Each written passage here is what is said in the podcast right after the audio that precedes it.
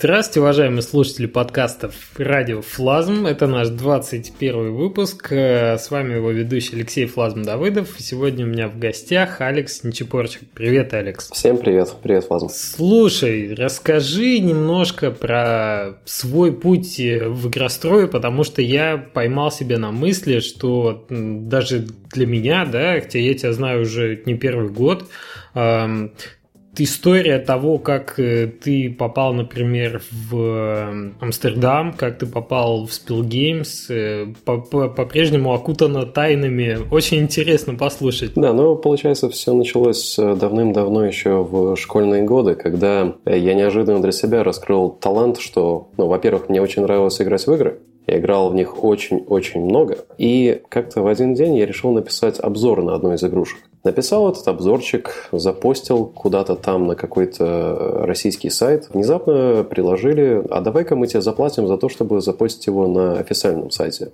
Ну, то есть как статью. Я говорю, окей, пожалуйста, ну, деньги неплохо. И одно за другое я продолжал писать для этого сайта, получать денежки. Потом меня наняла местная компания писать про игры.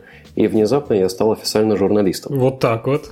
Интересно. А, то есть я провел школьные годы а, тем, что круглые сутки играл в игры. Ну, наверное, с 2003 по 2005 год я играл в абсолютно все, что вышло. То есть а, ни одну игрушку не пропускал. Это значит, там а, что-то новое выходит, а, и это была гонка между парой журналистов, чтобы быстрее пройти эту игру и написать про нее обзор. Но, естественно, а, это был своего рода путь в геймдев, потому что я всегда хотел разрабатывать игры. Я когда был маленький, там пытался рисовать всяких персонажей, ничего не получалось толком. Я понял, что это своего рода окно было. И таким образом, э, по-моему, в 2006 я попал в компанию под названием CTXM. Она сейчас уже, по-моему, не существует, но многие о ней слышали. Это в э, Латвии, в Риге я на тот момент жил. Это была компания, которая э, имела свой геймдев для казуальных и азартных игр. То есть компания была разделена на две части. Одна занималась разработкой приложений для казино, а другая казуальными играми. То есть там же э, сейчас э, Анатолий Ропотов, который в Innovate, он там же заправлял отделом, который занимался играми на Xbox. Я попал в отдел, который э, продюсировал казуальные игры что было довольно-таки нестандартно для меня, потому что я на тот момент провел уже несколько лет, играя в хардкорные игры mm-hmm. и э, писал про них. Но благодаря этому и своему английскому мне так повезло, что я вырос билингвально с телевизором и компьютерными играми. Э, я смог попасть в этот отдел продюсером. И это не совсем то, что я ожидал. то, что как бы на тот момент казалось, что геймдев это романтизировано, что там делают игры, что все круто. Работа мечты. Да, да, работа мечты. Но по сути все, что я делал, это утром я получал билды от э, разработчиков из Восточной Европы, играл в них, общался с разработчиками, э, давал фидбэк, а вечером я делал то же самое, только с паблишерами. То есть мы были продюсерским хаусом, который был своего рода посредником между разработчиками и издателями. И на тот момент издатели были ну, Big Fish, Oberon, э, Real Arcade. Именно вот эти казуальные игры. Это какой год был? Это, получается, был 2006. В сети сами я провел, по-моему, полгода в продюсерском отделе, где именно казуальные игры. Но потом появилась возможность э, перейти в отдел азартных игр, потому что мне на тот момент нравился покер – я пытался как-то там полупрофессионально играть. Ну, на самом деле, просто это отмазка, чтобы просаживать кучу денег. И вот э, тогда официально моя карьера в полутрадиционном казуальном геймдеве закончилась. Я перешел в отдел по э, продюсированию азартных игр. И мы там работали над казино, над бинго, Интересная вещь, но не совсем то, что я хотел. То есть ты со временем и в этом направлении тоже разочаровался? Ну, как-то это не совсем то, что мне нравилось. Там основной, знаешь, геймдизайн был завернут на том, э, что у людей есть импульс быть азартными. И вот давай им сейчас сделаем классных спецэффектов, чтобы они потом потратили еще больше. Или там на первом спине давай сделаем э, на первом спине или рулетки, или этих виртуальных автоматов, давай сделаем так, что шанс, что они выиграют чуть больше. И поэтому они будут тратить больше. И знаешь, такая вот была как, ну, как сделать так, чтобы человек захотел больше потратить без того, чтобы давать ему что-либо взамен. Вот меня немножечко это отпугнуло, и на тот момент я продолжал писать статьи, но э, я начал заниматься больше маркетингом. То есть я, например, занимался оптимизацией сайтов под поисковые системы путем того, что писал статьи с определенным набором ключевых слов, потом понимал, что это начинает э, расти, э, и в один момент я переключился на английский язык. То есть я перестал писать на русском, я просто начал писать на английском. И я начал парочку блогов, где я писал обзоры игр, которые получали довольно-таки много трафика. И я начал эти сайты продавать. Это, по-моему, был конец 2006 когда PayPal открылся для Латвии это был такой знаменательный момент, что вот экономика открылась и все такое. А ты тогда продолжал, извини, я вот просто для себя, чтобы понять, э, изначально ты, получается, ты родился в Латвии и жил там до определенного? А, да, да, я всю жизнь жил в Латвии. А, ну все, тогда, тогда многое встает на свои места, окей. Да, да, да, то есть э, на тот момент я э, жил в Латвии, я путешествовал по Европе немножко, но ничего грандиозного, ни переездов, ничего не было. Ну так вот, я начал писать статьи на английском, продавать сайты, на которых я писал, потому что они получали кучу органического трафика. И как-то вот пошло-поехала история с интернет-маркетингом. Так ты окунулся в SEO? Ну да, там, то есть SEO, потом платные рекламные кампании, что сейчас Google AdWords довольно-таки известно. Тогда это была только начинающая такая стадия в маркетинге, типа как так платить за каждый клик. Это вообще мы сейчас обсуждаем не тему геймдева, но я обещаю, что история придет обратно к геймдеву. Да-да-да. Ну вот, я это делал параллельно с казино, ну, с продюсированием казиношных игр. И в один момент мне поступило предложение по работе от одной э, компании в Риге, которая вообще непонятно чем занимается и что и так далее. Им нужен был э, специалист по э, интернет-маркетингу. Предложили мне огромные деньги. Я такой, ну, хорошо, давайте. Я просто ушел из геймдева полностью э, и начал работать э, над... Получается, э, я менеджер аффилиат э, сетки для нескольких клиентов, а компания оказалась бизнес-процесс аутсорсинг, то есть британские компании э, аутсорсили все свои процессы в Ригу. И так получалось, что ну, на одну зарплату э, менеджера в Британии можно было нанять 5 человек, то есть почти целый отдел в Риге. Ну да, такая известная история для тех времен, когда аутсорсили в Восточную Европу как раз. Да, и это было как раз перед тем, как экономика начала бешено лезть вверх, ну, по крайней мере, здесь. И вот было интересно. Я там провел примерно год, э, пока не понял, что это никуда не приведет толком.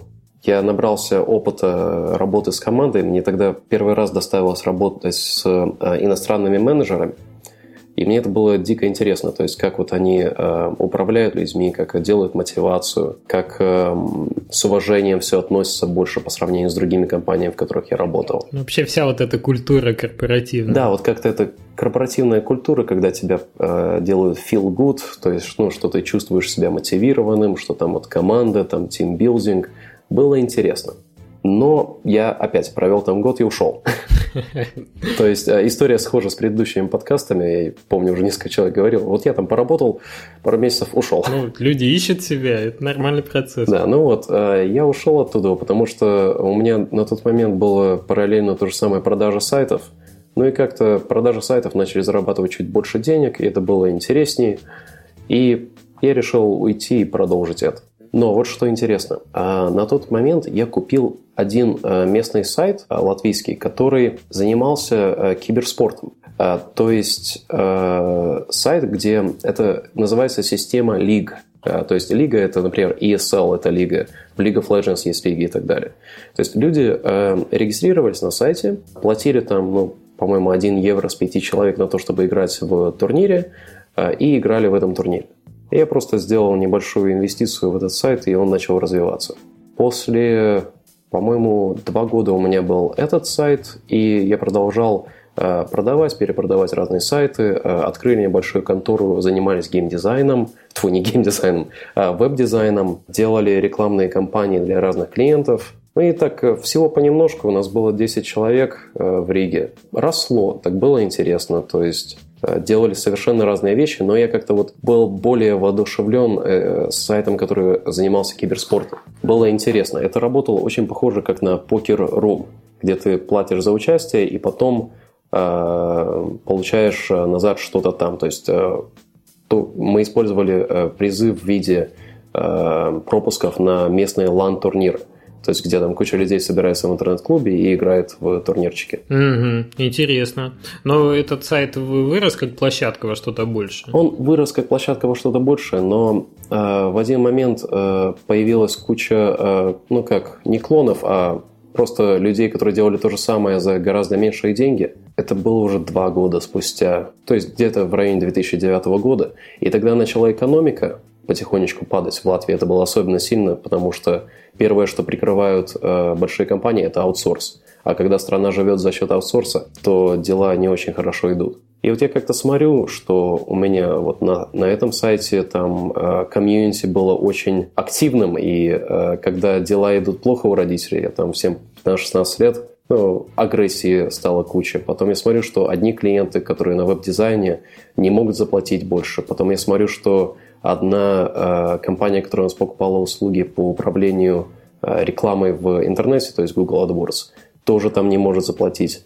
Я что-то смотрю на все это и думаю, как, как-то, как-то все сейчас как э, доминошный домик. И я просто в один момент решил, а надо бы это все пока продать, пока все еще делает деньги. Я просто все распродал. А, продал все сайты, а, веб-дизайн конторы, но пришлось закрыть, к сожалению. И вот буквально эм, через пару месяцев, как я это все прикрыл, начало все рушиться. То есть э, в, в США э, почти дефолт, э, все плохо, и... Ты вовремя ушел, да? Да, но я, я очень переживал, что недостаточно денег за это получил все. Но получилось так, что вот глупо повезло. Вот было такое чутье, которое, ну, что-то вот. И знаешь, еще, э, когда э, сначала все идет хорошо, у тебя есть куча друзей, куча партнеров, а когда все начинает плохо идти, понимаешь, что партнеры, ну, не очень надежны. И, и такой вот в, в комбинации с менталитетом не совсем Э, профессиональным, как я раньше говорил, вот мне дико нравилось в одной из компаний британский менталитет менеджмента. Это было немножечко тяжело. Тогда, это конец 2009, по-моему, года, я просто э, собрал чемоданы с моей на то время девушкой, и мы попутешествовали по Европе, пожили в куче разных мест. И вот как-то хотелось куда-то уезжать, а думали, ну, США, ну, далеко и сложно с визами – Э, Швеция понравилась, там, э, в Чехии так кое-как понравилось. А потом э, случайно совершенно наткнулся на Голландию. Потому что мне Британия совершенно не нравилась никогда. Я там провел какое-то время на Student Exchange давным-давно. Не впечатлили тебя туманы? Никак как-то, да, вот погода никакая. Все постоянно в барах тусуются, как-то, ну, не очень красиво. И акцент вот что-что, акцент, я не могу понимать его. Особенно, когда в районе Лондона я не понимаю, что люди говорят. Тебе не кажется, что это дело привычки немножко? Да, это дело привычки, естественно. Но когда вот, например, я сейчас здесь живу в районе Амстердама, люди из Британии приезжают, я их тоже не понимаю до сих пор. И все говорят, что типа, пожалуйста, европезируйте свой английский. Ну ты что, это дело чести для Британской империи.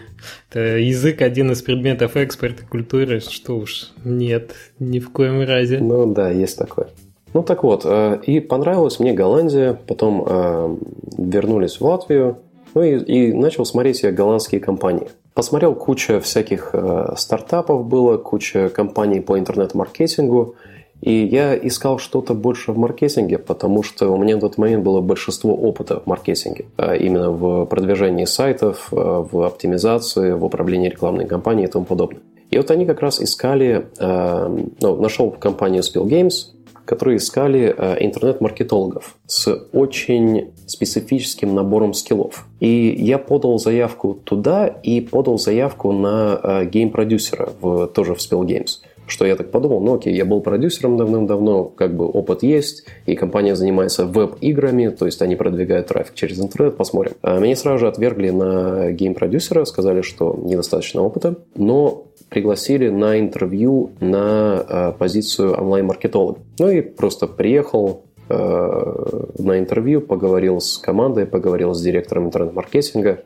И им нужен был человек, который бы взял на себя управление трафиком из игр. То есть как вот этот кросс-промоут у нас работает во флешках, где more games, ссылки на прохождение, все такое. Но имеется в виду именно точки выхода из игры, да? Насколько вот, это, вот эту оптимизировать составляющую? Да, то есть оптимизировать и сделать так, чтобы ее можно было очень легко отслеживать. То есть на, на момент, когда у меня было интервью, никто не знал, кто какие кнопки кликает, кто как часто возвращается, кто сколько времени на сайтах проводит, кто на какие страницы приземляется и так далее. А это был какой год? Это был 2010. Это начало 2010, у меня интервью было в феврале 2010, то есть ровно 4 года назад.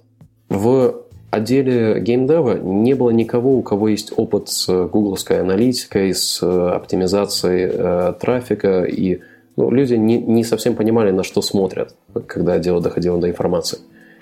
И вот я принял эту работу, э, переехал сюда и начал заниматься...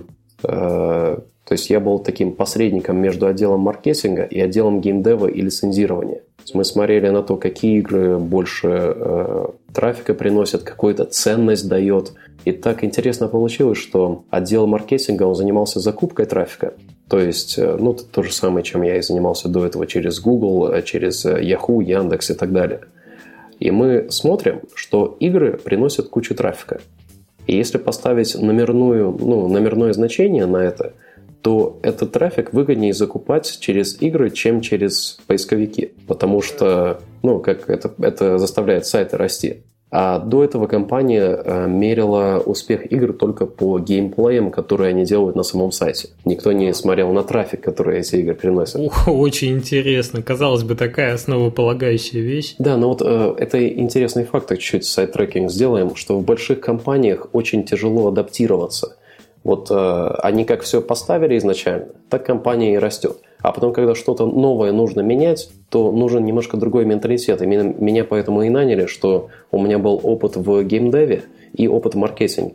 Поэтому меня могли поставить перед э, геймдевелоперами, и я мог им объяснить, почему это имеет ценность. И да, я понимаю, что тебе там имплементировать дополнительные API для отслеживания это тяжело, но вот такая-то ценность от этого будет. Так что это было интересно, и отсюда же вышел этот э, перформанс э, game slicing, о котором ну, последние пару лет говорили довольно-таки много.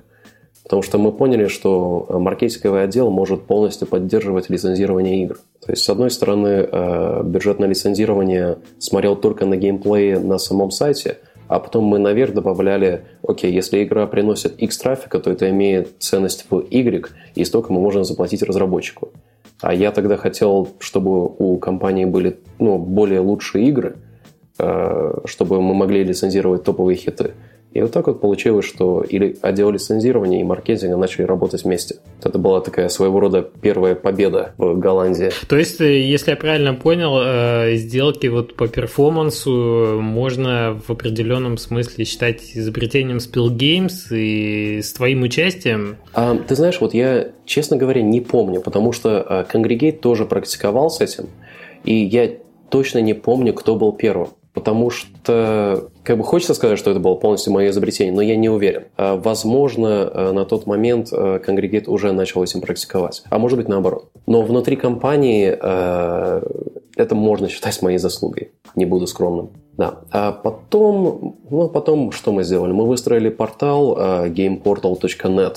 Это портал, откуда можно было другим вебмастерам дистрибутивы брать игр довольно-таки легко. И, и сейчас буквально на прошлой неделе э, Spill Games объявили, что этот портал сейчас э, предоставляет revenue share на рекламу внутри игр. То есть тоже своего рода начало я заложил три года назад. А потом э, так получилось, что мы смотрим на репорты трафика э, от топовых игр, смотрим, откуда они идут. И в один день э, я и парочка человек сидят, посмотрим на топовые домены, которые приносят нам трафик. И начали появляться там всякие интересные домены, какие короткие, потом заходишь на них, а там только э, иконки. То есть тогда Кизи, по-моему, тогда уже начался, и э, всякие другие сайты, сейчас я уже, их уже десятки, там hoppy.com, kizy.com и так далее. И я подхожу к э, нашему э, Chief Strategy Officer, ну, который занимается стратегией компании, он же владелец. Говорю, у нас нету такого портала. Нам нужно срочно такой построить, потому что посмотри, как они растут. То есть я сделал предположение, что из-за того, что очень простой интерфейс, э, люди видят, как он работает на планшетах, и потом предполагают, что также просто э, пользоваться этими сайтами на вебе. Я говорю, давай захакерим что-нибудь вместе. Мне там дали мизерный бюджет, там, по-моему, в 300 долларов или что-то такое. И так родился А10. да, и так родился А10. То есть мне дали 300 долларов, один домен, который был припаркованный, просто редирексил на e-game. И я за неделю захакерил вместе А10 с помощью одного фрилансера. You are listening to Radio Flasm, a podcast about independent game development in Russian. Запустили мы его. Вышло, что А10 это до этого, до того, как я э, начал его на тот момент, он существовал раньше как сайт. Он с 2009 по конец 2010 был сайтом у Games, на котором они пытались публиковать игры как на конгрегейте, то есть более хардкорные. Это значит, что у сайта было несколько игр, которые были в дистрибутиве. То есть там был Flagboy, например, это был бренд вот A10, и еще парочка игр. То есть на домен шел трафик уже, но он редиректился на A-Game. Как только мы нажимаем кнопку, что окей, A10 опять жив и с таким новым дизайном, как только мы э, ее нажимаем, сервер падает. Потому что там шло, ну, пару десятков тысяч в день. Но когда они видели этот сайт, они начинали кликать и в кучу игр играть. И реально, я помню это паническое ощущение, когда мы его ставим live, все падает. Добавляем серверов, через час все падает. Добавляем еще серверов, все падает. И Spill Games, она же, ну, довольно-таки большая компания, там сейчас 250 человек, по-моему, в Хилверсуме находится. Отдел эм, системных инженеров, то есть, ну, все, кто за серверами следят, все смотрят на это, думают, оба-на, как круто, я получаю кучу имейлов от них, типа, классный сайт, давай-ка мы его перепишем, чтобы он не падал. И в течение двух дней после запуска его полностью переписывают, и он начинает расти. То есть его оптимизировали, чтобы он не так много ел ресурсов в сервере? Да, да, потому что я не самый лучший программист, я могу писать в PHP, MySQL, чуть-чуть JavaScript, но я ни черта не оптимизирую. Ну, в общем, вы сделали такой MVP, Minimal Valuable Product, и он доказал свою жизнеспособность. Да, я помню э, лица людей, которые ну, отвечают за другие сайты, которые все вживую смотрят за этим, там все такие бледные сидят. Это было очень забавно. Интересно об этом слушать. Ну, а остальное, в принципе, история. То есть 300 э, долларов превратилось в сайт, который растет, потом мне дали чуть бюджета пролицензировать игры, потом дали бюджет нанять команду, и потом... И сейчас, сейчас, спустя два года, как это началось, это самый большой сайт в спиле. Так что вот, как обещал, э, путь из э, казуальных игр журналистики и маркетинга обратно в геймдев привел. Очень интересно послушать именно с со стороны спонсоров, потому что мы очень много, скажем, вот на этом рынке, да, работали, в частности, с Spill Games тоже, но всегда картинка немножко однобокая, потому что ты со стороны разработчика смотришь на это дело. Очень интересно, как это выглядело и как это трансформировалось со стороны спонсора. А... Ну, а, я думаю, тут а, надо сразу же сказать, что ну, картина выглядит совершенно по-другому. И я тоже слышу, как часто Spill Games упоминается, и мне часто хочется сказать кучу вещей, но не мог. Потому что, ну, работал на компании, все такое. Но сейчас-то ты можешь? Но сейчас-то я могу, потому что я в прошлый вторник уволился из Spill Games. С чем тебя и поздравляю. Мы, как независимые разработчики, рады пополнению в рядах. Угу. Мы, мы теперь, да, компания независимых разработчиков. Ну, я думаю, ну, спрашивай вопросы, как, э, как что конкретно интересует. Что я могу говорить о культуре часами, о, о, о всяком и всяком, и птички поют и, и так далее. Но я думаю, нужно поконкретнее что-то. Слушай, ну, мне интересно, э, как выбирались игры, как формировались бюджеты, на основе каких э, решений, там, ну, вот как, как принималось решение о спонсировании, да, сколько должно пройти кругов внутри компании. Это все равно бюрократическая какая-то цепочка имеет место. Расскажи об этом. Отличный вопрос, потому что я именно этого всего не понимал, когда я пришел в компанию. То есть вот я, когда пришел, говорю, ну вот, окей, э, трафик имеет такую-то ценность, давайте, давайте просто поделимся бюджетами, все просто все такое. И на меня смотрят такими глазами, что делиться бюджетами между, между отделами? Стресс, стресс. Эм, тут дело в культуре скорее, потому что э, Голландия вообще страна сама по себе.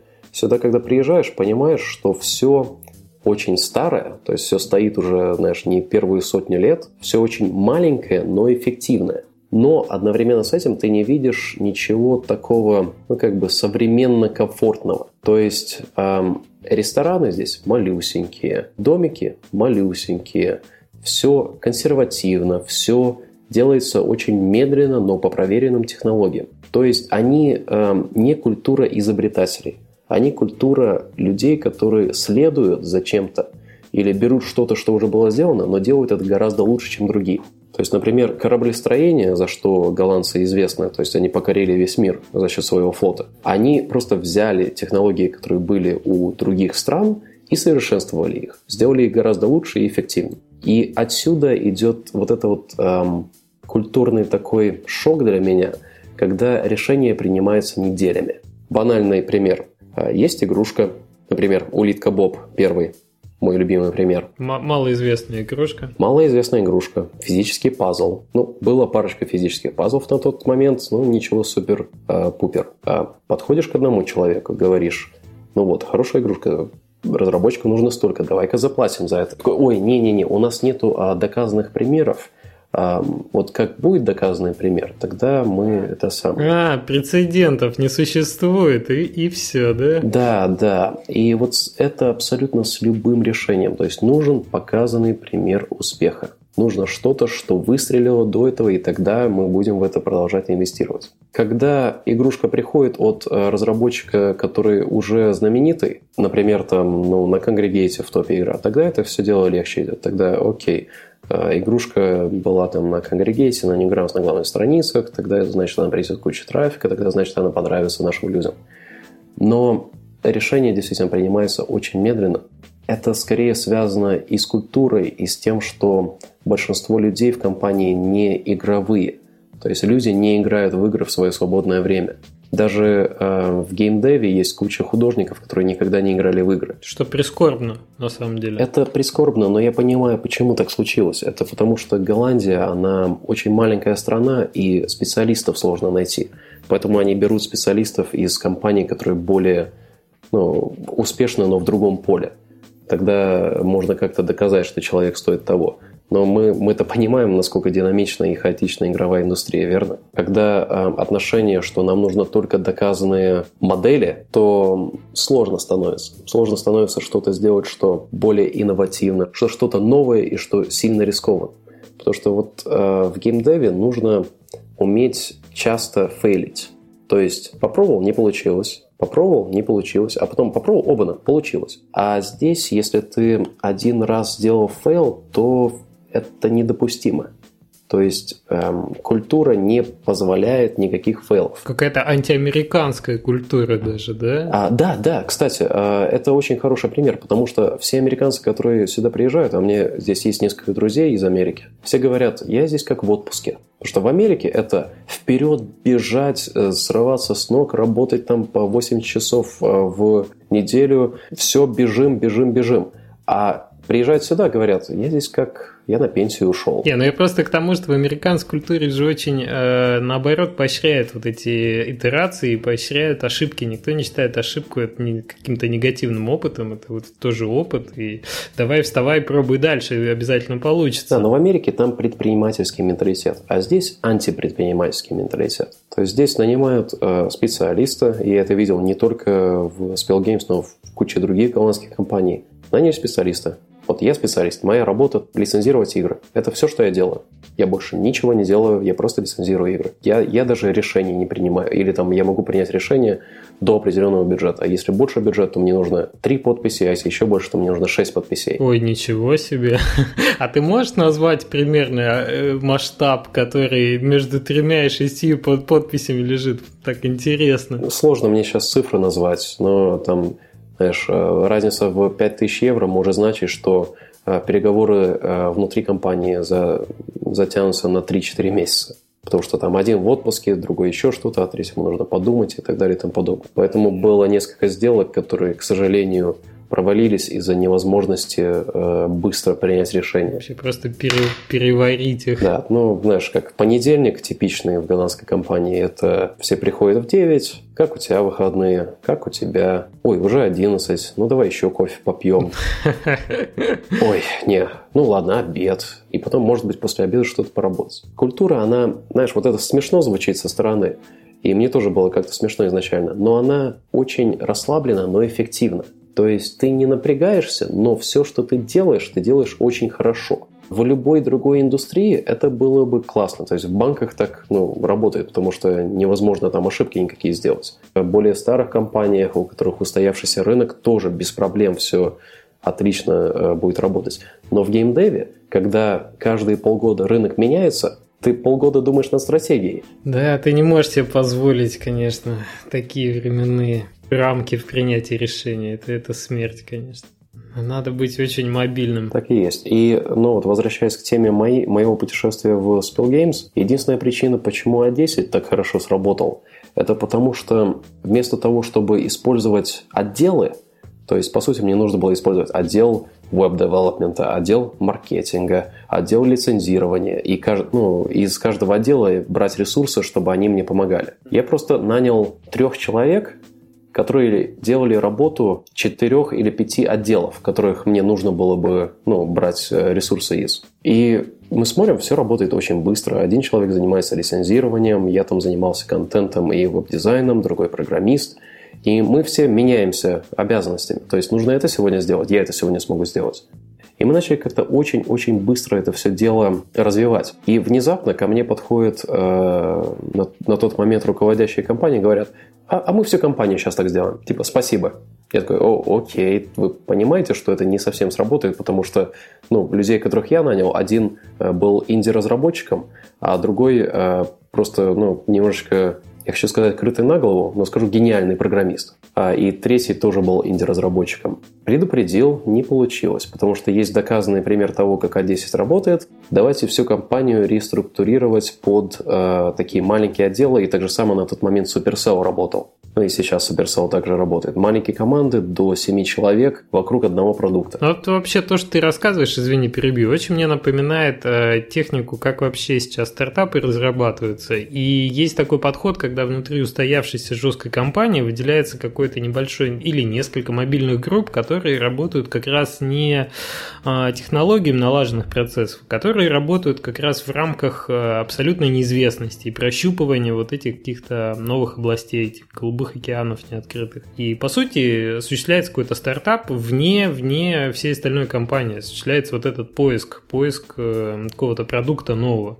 И у вас действительно получилось, да, попробовать быстро, может быть, сделать не самый идеальный, быстрый и надежный продукт, но продукт, который был э, уже жизнеспособен и который сумел доказать свою эффективность. А потом уже, да, это можно ставить на корпоративные рельсы и так далее. То есть вы сделали стартап внутри большой корпорации, которая скована своими вот этими неповоротливыми бюрократическими рамками и никогда бы до этого не дошла сама. Да, именно так и есть.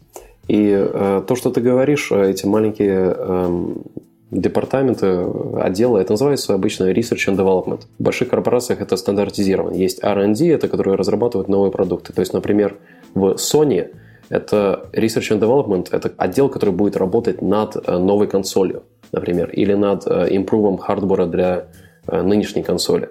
Я тоже надеялся, что так и будет, что просто смогу заправлять маленьким отделом, который занимается research and development, и будем делать все новое. Но так получилось, что компания решила попробовать реструктурировать себя именно так, как мы работали, вокруг каждого сайта или каждого бренда сделать свою команду, но это не совсем пошло как надо, потому что люди специалисты. Людям в основном нужна маленькая э, зона деятельности – которую вот я специалист по этому, я делаю только это. Мне нужен менеджер, который мне помогает это делать. Да, нужны понятные инструкции. Да, а в плоских структурах нужно принимать решения самому очень быстро, и места для менеджеров толком нету. То есть менеджер должен быть человеком, который берет на себя э, решения, когда нужны эти решения, когда команда не может справиться, но также может делать что-то, что добавляет этой команде а не просто кофе носить или там э, решать, кому какие бонусы выплачивать. Окей, все понятно. Слушай, у нас прям второй подкаст про корпоративную культуру, про выстраивание компаний, коллективов и так далее.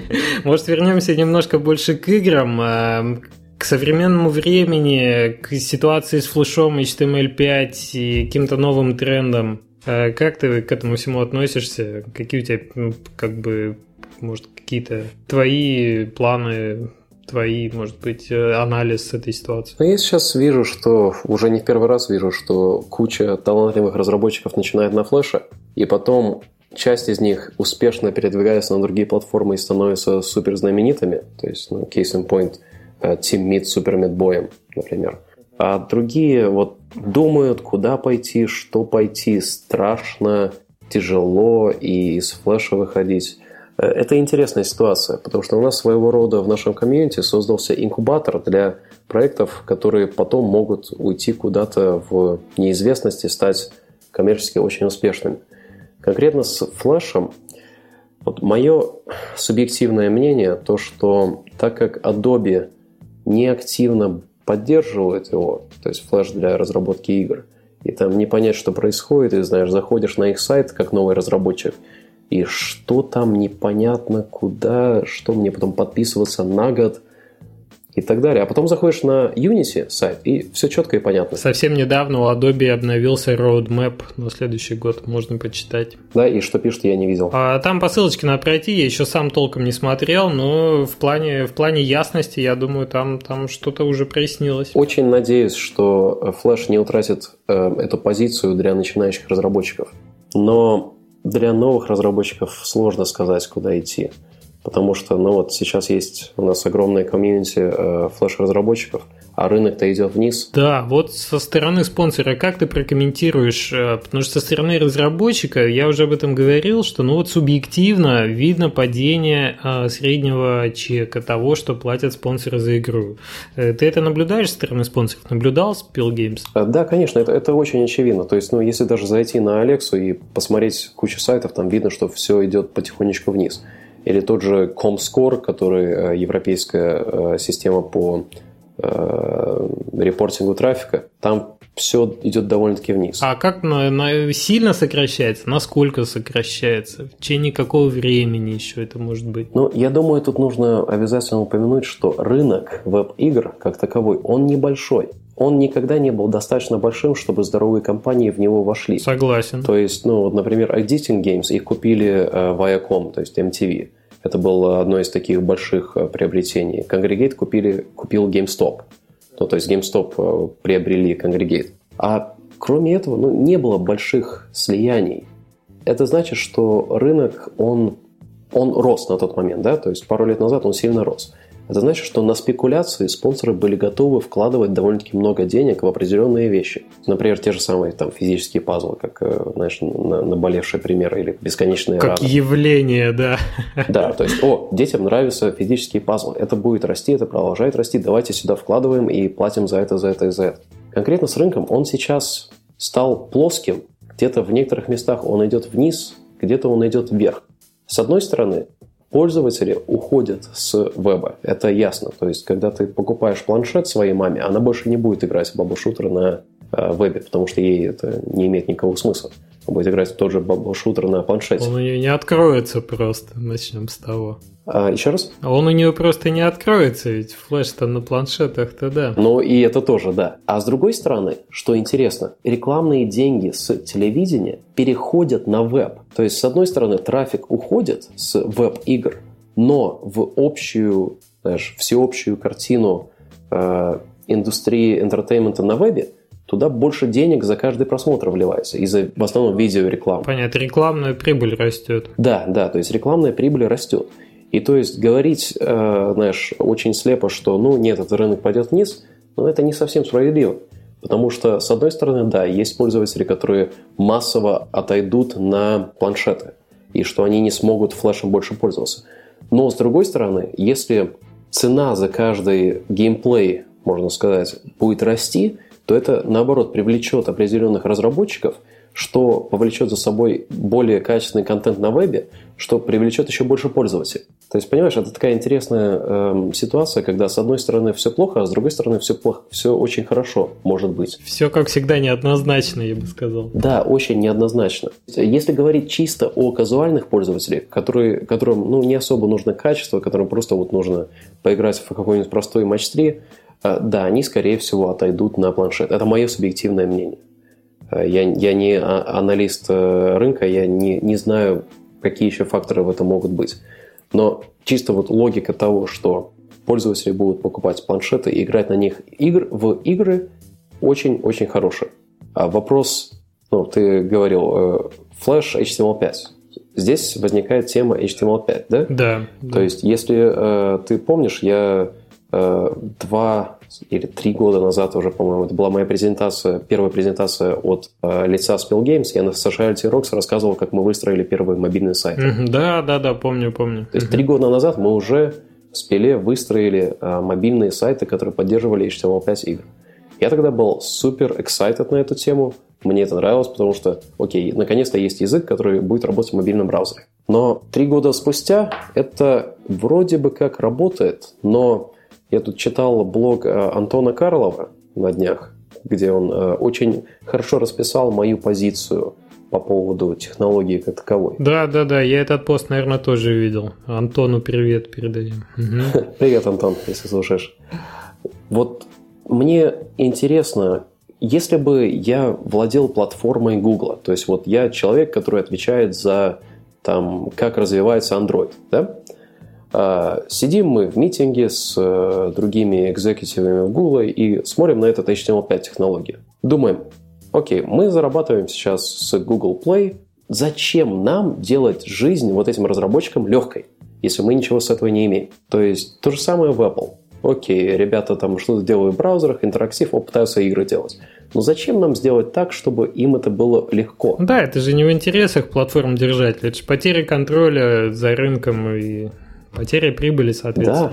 Да, да. А, а мало того, э, как Антон там хорошо расписывает, если я разработчик игры в HTML5, да, она будет работать в большинстве браузеров. Да, действительно, это кроссплатформный язык, который работает в мобильном браузере и везде. Да, действительно, ты можешь ее обернуть в приложение, и она будет замечательно работать, скорее всего. Но если браузер апдейтится, и поддержка чего-то там, что ты использовал, исчезает, то что тогда? Тогда тебе нужно возвращаться и делать апдейт к этой же игре. Но бизнес-модель-то этого лицензирования, на которое мы, можно сказать, и выросли, где ты один раз платишь за э, лицензию и потом паблишишь ее на своем сайте, она не работает таким образом.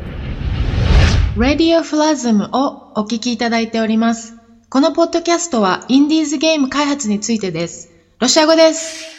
Да, она подразумевает, что ты долгие годы можешь существовать с э, игрой в неизменном виде, которая будет работоспособной. Тратить свои силы и время на поддержание работоспособности всех вышедших игр – это какой-то адский Да, ад. да, таким... И мало того, если мы хотим сделать игру, которая, знаешь, если вот Э, игрушка на 9 баллов. Э, в Flash или Unity ее сделать, скажем, стоит ну, 10 ресурсов. А если я хочу игрушку на 9 сделать в HTML5, она мне будет стоить 25 ресурсов. Тебе будет стоить машина времени, чтобы полететь лет на 5 вперед, когда система HTML5 будет позволять делать такие игры. Да, да. Но, к сожалению, это ситуация на сегодня.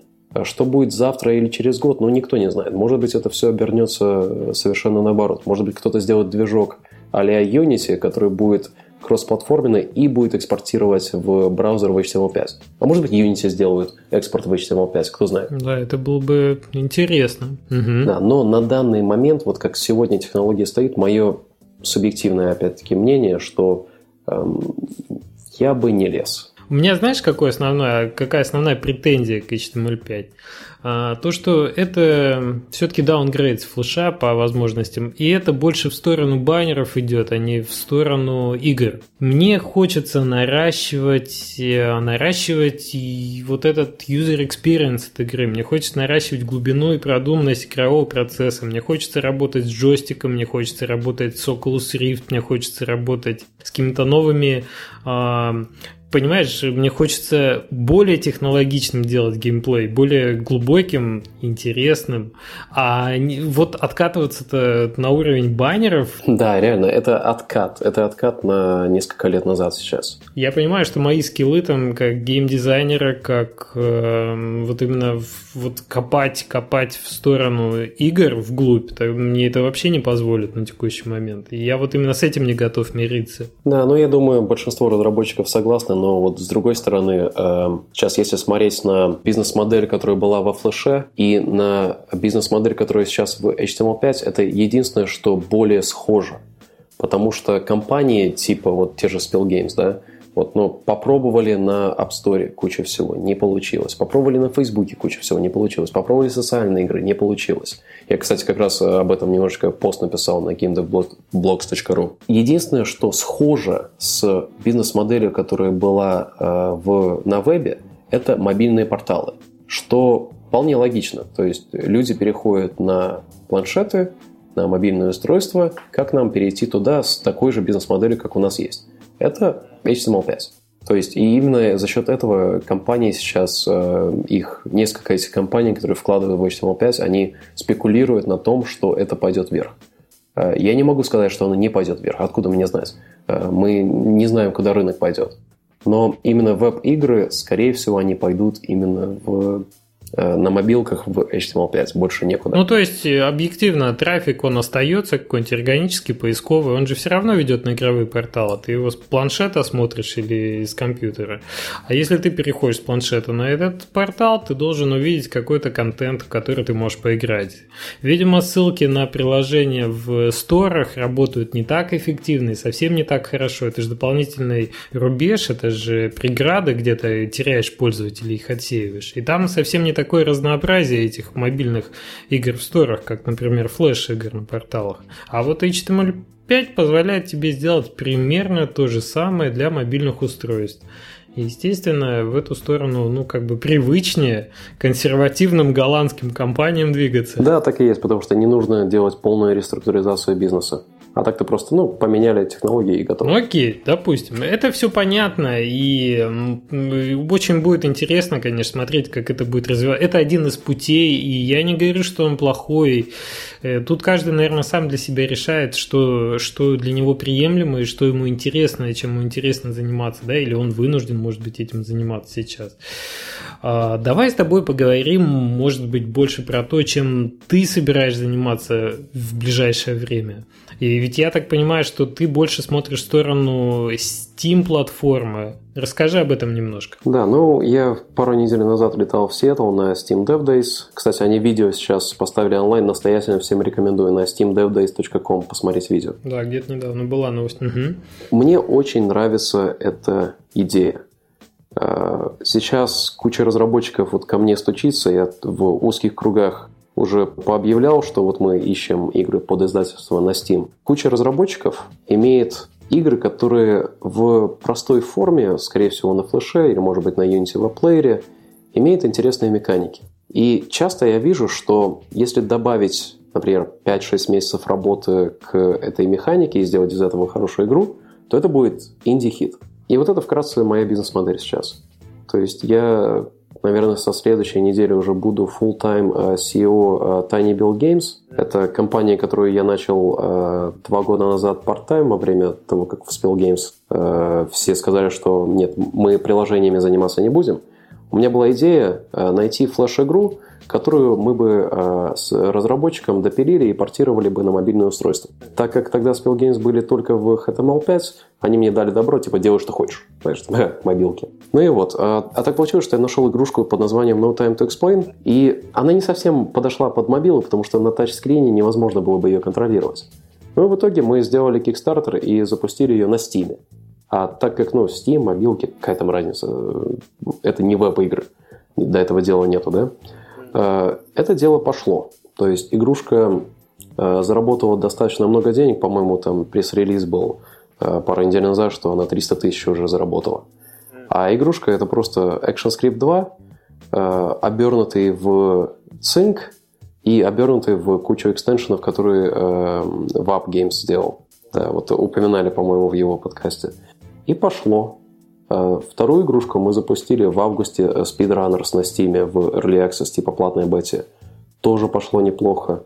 Э, запустили одну игрушку вот третью, ну, third party разработчика из Сиэтла. Тоже неплохо пошло. И сейчас вот я смотрю, как Steam начинает открываться. То есть скоро можно будет разработчикам без особых усилий залить туда игру. Что тогда случится? Это что рынок перенаполнится и нужен будет своего рода издатель. И вот я надеюсь, что моя компания сможет стать вот этим издателем. Не как Челинга, когда, э, знаешь, запускает там десятки игр и там кросс-промосит и все готово. Как FDG? Да, больше как FDG. Вот на самом деле мы с Филиппом разговаривали, на прошлой неделе на Casual Connect. Вот именно то, что он начал на мобилках, я сейчас делаю на Steam, и потом на другие платформы пойдем. То есть э, FDG они начали на мобилках, и с мобилок на другие платформы пошли. А мы начнем со Steam, и потом пойдем, ну, может быть, на PlayStation, точнее, скорее всего, на PlayStation, может быть, на Xbox. Угу, угу. Ну, отлично. Звучит неплохо. Вообще история с No Time to Explain отличная. Когда игра на втором флеше сделанная, да, с хорошей аудиторией. У тебя очень интересный подкаст, ой, подкаст, доклад есть на эту тему. Ссылочку на него дадим. Можно будет послушать потом. Да, с московского флешгамма. Да, да, да, да. Когда, получается, игра, сделанная на флеше, сходила на Kickstarter, э, пошла на Steam и была действительно продолжает, наверное, быть успешной, да, заработала хорошую аудиторию, хорошую прибыль. И то, мне кажется, это отличная история успеха для флеш-игры. Как, как перспективы развития. Да, особенно ActionScript 2. Но совет всем, кто это слушает, не делайте коммерческие игры на флеше, особенно на ActionScript 2. Если посмотреть на структуру этих файлов, Ё-моё. Ну, я так, ну, как бы вапном Алексей Абраменко то же самое советовал, что ну, следующую игру уже, да, пилит на Unity. Под, под Steam, скорее всего, есть смысл э, на это дело заморочиться, на переход.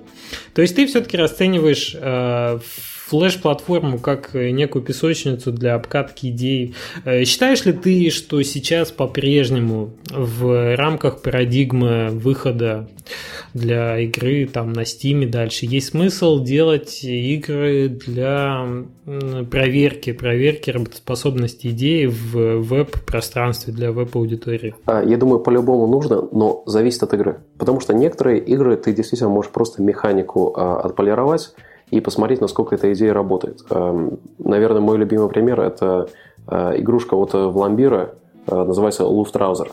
Они быстренько захакерили во флеше игрушку, где основной концепт ясен, где идея понятна, они поняли, что это классно работает по фидбэку от игроков, но они не смогли ее продать на FGL, и в итоге они заключили соглашение с Sony, которые э, будут паблишить их... Нет, э, не Sony, а Devolver Digital Publisher – который им помогает э, паблишить эту игру на куче платформ. А игрушка завязана на механике. То есть, если у тебя игрушка завязана на механике, на флеше однозначно можно ее протестить. Но есть другой сегмент игр, которые зависят сильно от атмосферы, от сторителлинга и так далее и тому подобное, которые тяжелее проверить на вебе. Ой, не, ну безусловно, это же, это же уже не другого типа контент. Это, наверное, тот контент, который ты советуешь наращивать на механике в течение этих 5-6 месяцев, о которых ты говорил, да? Э, это более классические такие моменты. Угу. В основном Time to Explain было очень понятно, потому что флешка, которая, э, которую я изначально нашел, она до сих пор онлайн, а не Grounds и как и яйца, там было понятно, что это классная шутка и что эта игра за 5 минут заставляет себя смеяться. Когда мы с Томом начали обсуждать, окей, как, как нам сделать из этого коммерческую игру, потому что это пятиминутная шутка, на 5 часов мы ее не растянем, нам пришлось изобретать кучу всего. Но мы понимали, что людям нравится вот эта вот идея того, что постоянно какие-то парадоксы, постоянно что-то происходит, и людям было пофиг на то, что управление не очень оптимальное. То есть игра изначально сделана сложной, изначально сделано управление так, что оно тебе не понравится, скорее всего. Но так как это вот такой быстрый-быстрый пейс постоянно, что там человек орет, что это смешно, смешно, смешно, это работало. Но нам пришлось э, сделать поворот в игре, даже несколько поворотов, которые меняют ее тон. То есть в один момент э, там ты играешь за другого персонажа, который вообще из ниоткуда появляется. В другой момент у тебя уровень, который э, не за, заострен на основной механике, где ты просто э, летишь в стиле как bullet hell шутеры, которые сайт-скроллеры. Э, в третий момент э, у тебя босс э, и так далее и тому подобное. То есть игрушку, основную идею, основную зацепку мы знали, но как вся игра преобразуется, мы не знали. Так что, на, отвечая на твой вопрос про то, стоит ли протестировать на флеш, да, стоит, но только определенные. Ну, имеется в виду вот эту именно core-механику, да, насколько она действительно будет увлекать, насколько она успешна. Ага. Э, расскажи, может быть, немножко про Speedrunners, следующий проект, который вышел от Tiny Build Games. Он, он интересный проект, я думаю, стоит про него несколько слов тоже сказать. А вот я думаю, про Speedrunners это отличный пример того, как я хочу работать с разработчиками, потому что я увидел эту игру ровно год назад в, на Casual Connect в Гамбурге, Мы, кстати, с тобой тогда же, помнишь, стояли там. Я в Гамбурге не был. Фу, блин, да, память. Окей, там была тусовка инди-разработчиков, где были все, кроме тебя. Ну вот, э, я там просто проходил э, мимо шоу-кейса, увидел одну игрушку, где человечки бегают. Думаю, ну, не очень выглядит, прям неинтересно. Сел, э, полчаса спустя говорю, давай мы, мы поможем тебе. Полчаса спустя опомнился, где я нахожусь. Не-не-не, полчаса спустя, ну да, я играл в нее реально полчаса с разработчиком, с Каспером. И я моментально влюбился. Я, несмотря на то, что игрушка была очень, как это, грубой по своим краям, визуально совершенно неинтересной, именно основная механика цепляла моментально. Э, он мне сказал, что они уже издались на Xbox Live Indie Games, то есть не на Xbox Arcade, а на Indie Games, это мини-секция на Xbox. И они заработали там реально копейки. Ну, ну, вообще ничто. И мне стало как-то, ну, вот, я пытаюсь понять, почему. Смотрю на их картинку на Xbox Live Indie Games. Ну, понятно, совершенно неинтересно. Смотрю на меню, совершенно неинтересно. То есть игрушка была классной в своем коре, в своей, как это, в своем ядре, но все, что вокруг этого ядра, было ужасным. Но до него не доходили, наверное, просто. Да, да, то есть было неинтересно э, на нее смотреть, и когда проходишь мимо нее, тоже так не очень. То есть это провал маркетинга, наверное, прежде всего. А это, знаешь, с одной стороны провал маркетинга, но я не верю в то, что маркетинг может существовать сам по себе. Я верю в то, что маркетинг идет э, попутно продюсированию. То есть, э, что мы сделали? Мы сказали, окей, давай мы возьмем на себя весь маркетинг и всю визуальную часть игры а вы там, э, их два разработчика, занимаетесь полностью кодом. И вот такое вот у нас разделение обязанностей. И что из этого получилось? Мы переделали практически всю графику. Сейчас переделываем саундтрек, передел... сделали дизайн персонажей, там был только один персонаж и четыре разных цвета.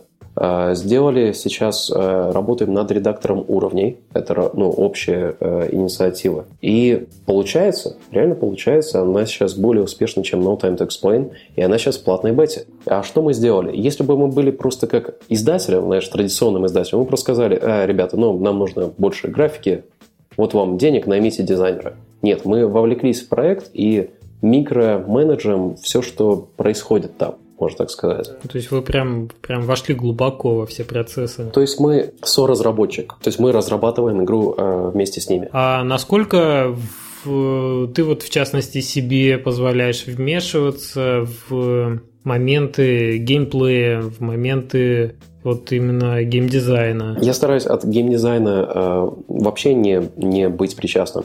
Я только задаю вопрос. И я могу посоветовать над тем, что я видел, работало в других играх. Э, потому что, вот я, как я говорил, одно время я играл практически во все, что выходит, и до сих пор стараюсь играть практически во все, что выходит. Просто не всегда хватает времени закончить. Э, люди часто, особенно э, геймдизайнеры, ну, не играют во все. Это, это тяжело следить за всеми играми и всеми инновативными механиками, что выходит. И я просто могу помочь сказать, окей, вот эта игрушка пробовала то, что ты хочешь, это сработало по этим причинам, это не сработало по тем причинам.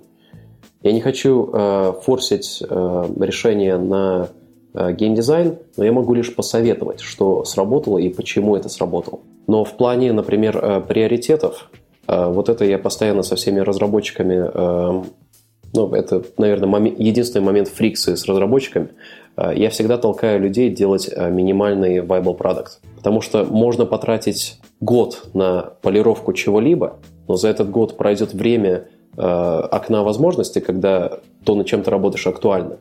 И ты можешь релизить с тем, что у тебя уже есть, и потом просто полировать на основе фидбэка от людей. Но эта точка зрения же часто озвучивается, что сейчас, э, чем раньше ты как бы займешь, да, привлечешь к вниманию. То есть, если у тебя уже что-то есть, во что можно играть, и это что-то выглядит неплохо, уже можно с этим идти к игроку, так или иначе. Именно так. И это на Valve, э, тьфу, на Steam Dev Days упоминалось постоянно, что не бойтесь релизить. Пользователи, которые это найдут и поймут, они это оценят и помогут вам сделать продукт лучше.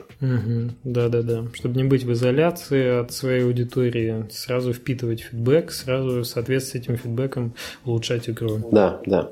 Но вот это интересный момент, потому что Apple работает совершенно по-другому. Э, Apple работает больше основываясь на своих соображениях. Да, то есть э, Apple подразумевает, что пользователи не знают, чего они хотят. И поэтому иногда это вот одна из игрушек, на которой мы, мы сейчас работаем, она именно это подразумевает, что пользователи не знают, чего хотят. Это как говорил Генри Форд, да, если бы я делал то, что просили у меня люди, я бы дал им более быстрых лошадей.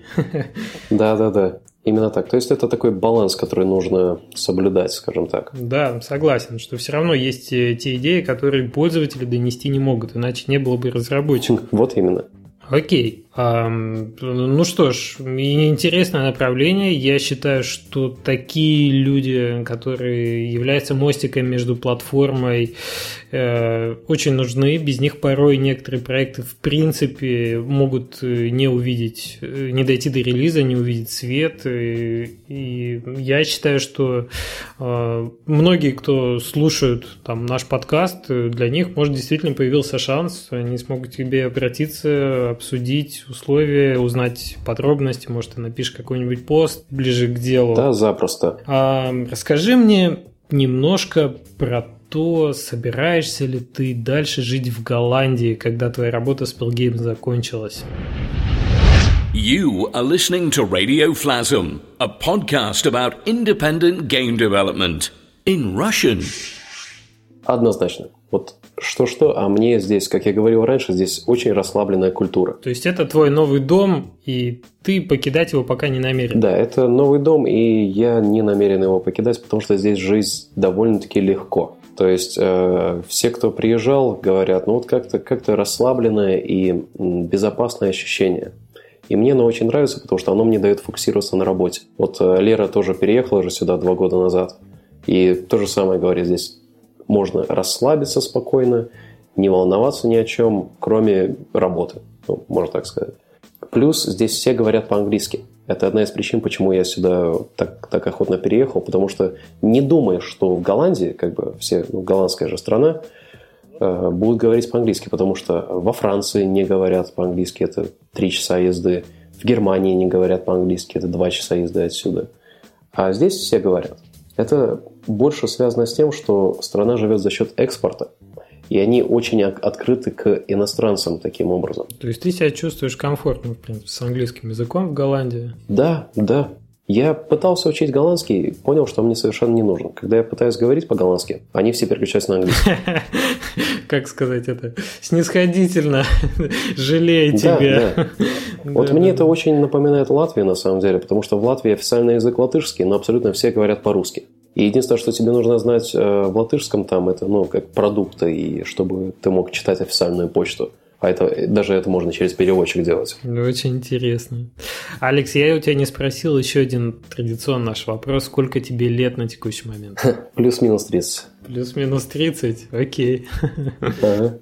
Так, мы, в общем-то, подходим, наверное, к завершению подкаста. Есть ли момент, который мы не успели осветить? Может быть, ты еще что-то хотел добавить, прежде чем перейти к нашему традиционному совету начинающим разработчикам? Ну, добавить разве что э, такой, знаешь, э, про культуру консервативную и все такое. Я думаю, что нужно вот особенно многим разработчикам, когда они работают с, эм, например, с аккаунт-менеджером в любой компании, нужно просто набраться чуть терпения. Потому что вот это э, культурное различие, которое я вижу постоянно каждый день, э, в русской культуре э, принято, знаешь, как в Америке, все делать очень быстро и быстрее бежать, бежать, бежать, бежать. В этой части света, вот в Европе, все принято более, знаешь, расслабленно и обдуманно делать.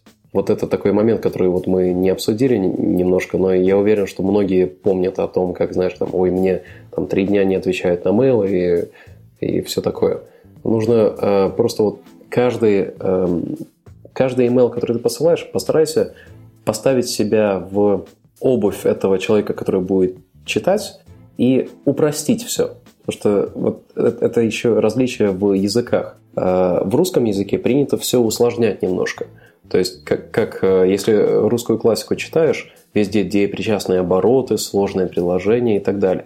В английском языке такого нету. В английском языке все делается очень коротко и ясно. И обычно э, предложения не должны быть дольше 10 слов. Но на самом деле это звучит очень глупо, особенно для русского человека. Типа, как так там не э, красноречием не заниматься? Нет, в английском языке нужно делать все гораздо проще и яснее. И тогда коммуникация с любым аккаунт-менеджером, менеджером лицензирования, неважно с кем, будет проще и эффективнее. Потому что если ты присылаешь э, любому человеку стенку текста, да, вот я, я вырос на русской литературе, я могу ее прочитать. Но большинство людей, они просто на это смотрят, они там сканируют. Э, я не увидел ключевых слов, которые мне нужны были. Окей, я это отложу в свой э, ящик, потом прочитать. Вот так вот они уходят на три месяца, да? На третий гвоздь. Ну, да. Но, но представь, э, если э, приходит там предложение по лицензированию игры, да, э, и разработчики требуют определенные условия. И это написано в пяти абзацах. Ну вот если мне там надо вот это, то если столько-то трафика, то потом то, и потом я могу еще сделать бокс.ру, и потом бла-бла-бла-бла-бла-бла. Это лучше сделать красивыми, короткими буллет-поинтами, потому что когда этот email будет передаваться в компании, чем больше людей его поймет, тем больше шансов, что люди увидят ценность в твоей игре. На самом деле отличный совет изнутри, потому что я уверен, что там очень большой процент писем, которые, может быть, а, будь они написаны более э, таким понятным языком, они могли бы обернуться какими-то успешными сделками в конечном итоге. А они вот были обречены просто плохой коммуникацией на забвение, к сожалению, да. именно поэтому этот э, Лера придумал Dating, основываясь на моем фидбэке, что меня бесит все эти длинные письма. А что, если мы сделаем так, что у разработчиков и издателей будет по 3 минуты? Да-да-да, отлично, отлично. У нас есть еще, э, на самом деле, несколько вопросов к тебе. Мы, мы же подсобирали их, да, и вот к твоему посту, э, давай, может быть, если у тебя есть возможность открыть, да, давай. Э, чтобы было видно. Вот я первый зачитаю. Пишет Федос, это Саша Федосеев. Так, его вопрос. Если рассматривать бесплатные игры на широкую аудиторию, к которым игроки уже привыкли, то какие честные схемы монетизации посоветуешь? Это, я так понимаю, в пику фри-то-плея. Сейчас у меня интернет э, что-то глючит.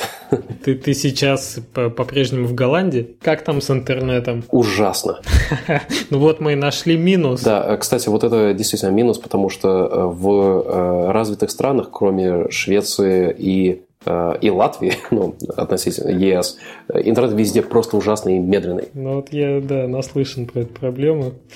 Понятно. С интернет ставим минусик. Угу. Окей, если рассматривать бесплатные игры на широкую аудиторию, к которым игроки уже привыкли, какие честные схемы монетизации посоветуешь? Да, это как раз э, вопрос в мой пост про то, как я ненавижу free-to-play. Но э, если рассматривать э, честные варианты э, монетизации, я думаю, это то, что не заставляет игроков искусственно что-то, не воздерживать что-то от игрока искусственно. То есть, например, в большинстве фермерских игр монетизация была завязана на том, что ты либо ждешь, либо платишь, либо спамишь людей. Ну вот эта вот схема энергии, когда ресурс. Да, да, она меня настолько раздражает, потому что, да, она работает э, для игроков, которые ну, не совсем понимают, как игры работают, но как только они понимают, как работают, они уходят оттуда. Я бы э, советовал смотреть на то, что добавляет фана к тому, что уже и так фан. То есть большинство механик сейчас завязано на том, что они делают тебе какую-то inconvenience, что-то неприятное, что-то, что тебе нужно обходить, искусственную стенку. И тебе за это нужно платить. А если не будешь платить, то у тебя experience будет ну, не очень fun. Просто делайте так, чтобы у тебя experience был fun по умолчанию, но ты можешь как-то его еще сделать лучше. Вот мой любимый пример это как делают э, в Доте, когда ты можешь купить один consumable, и в начале раунда ты его включаешь, а мы все знаем, что Дота э, ну, не самое приятное комьюнити у них, там столько русского мата все учатся.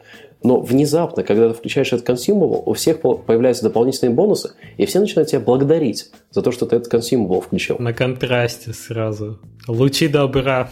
Да, да, на контрасте. И внезапно нету мата, внезапно все дружелюбные, начинают общаться, и, и всем классно.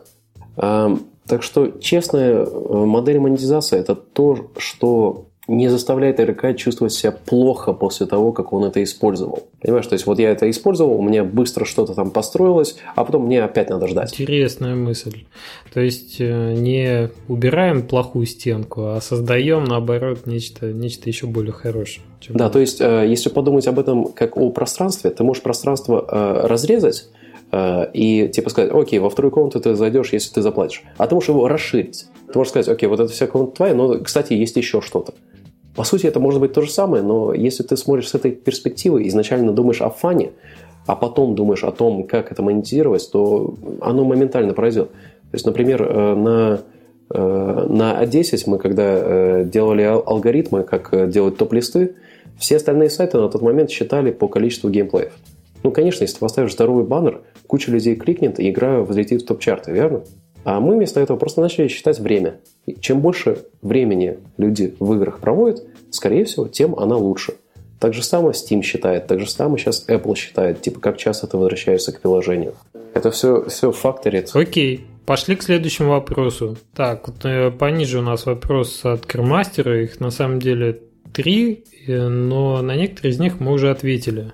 Э, HTML5 умер. Вопрос, какое время он еще будет интересен спонсору? Ну, я думаю, мы эту тему хорошо раскрыли. Да, мы осветили. Так, план на 2014 год Tiny Build Games, э, паблишинг на Steam. Угу. И третий вопрос, куда сегодня двигаться инди-разработчик, который работает с Flash, но хочет большего? Я думаю, мы как бы уже тоже поговорили на это, но если срезюмировать... Но если срезюмировать, э, Flash если ты ожидаешь монетизацию только через флеш, это плохой план. То есть я думаю, мы, мы пришли к этому консенсусу, что сейчас чисто на флеше ну, невозможно будет заработать в этом году столько денег, чтобы э, жить. Если мы говорим о стандартной э, модели лицензирования флеш-игр. Поэтому если использовать Flash для своего рода прототипирования и э, вырваться куда-нибудь на другую платформу, можно даже через Flash на mobile.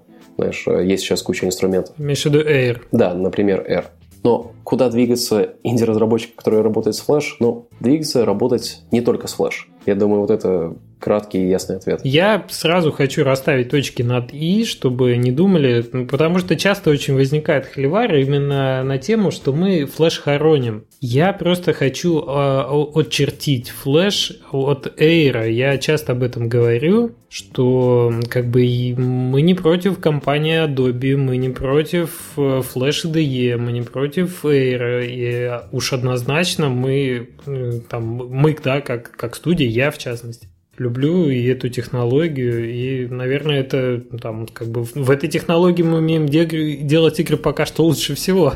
Глупо ее не любить, да?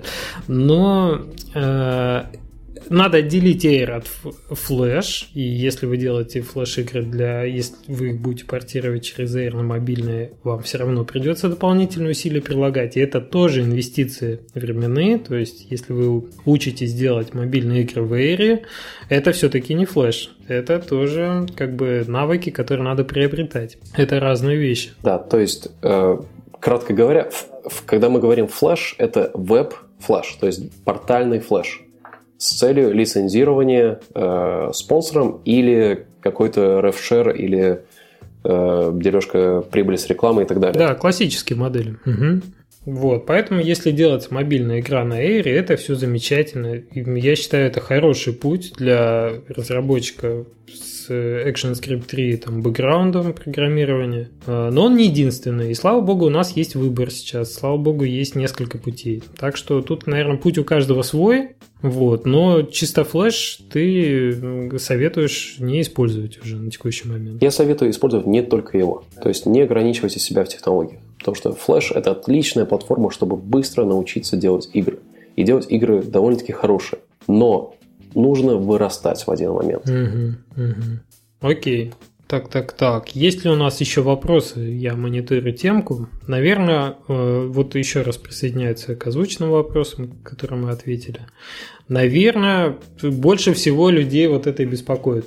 Но все-таки, если еще раз поговорить про флеш, то мы, мы уже осветили тот момент, что на Steam, наверное, с флеш-разработкой, даже используя Air, идти не стоит да, что это все-таки сложно. Это сложно. Но вот, например, сейчас у нас есть одна игрушка, которую подписали. Она на флеше, и она будет идти на Steam. Как- как-то не странно. Но... Забавно. Да, это забавно. Почему решили не переписывать? А, потому что игрушка уже была готова, но так получилось, что она, она была на FGL одно время, но разработчик понял, что он не сможет ее монетизировать так же амбициозно, как хотел бы. И а, мы там добавляем Starlink. То есть это не один в один, это ну, все равно дополнительные усилия.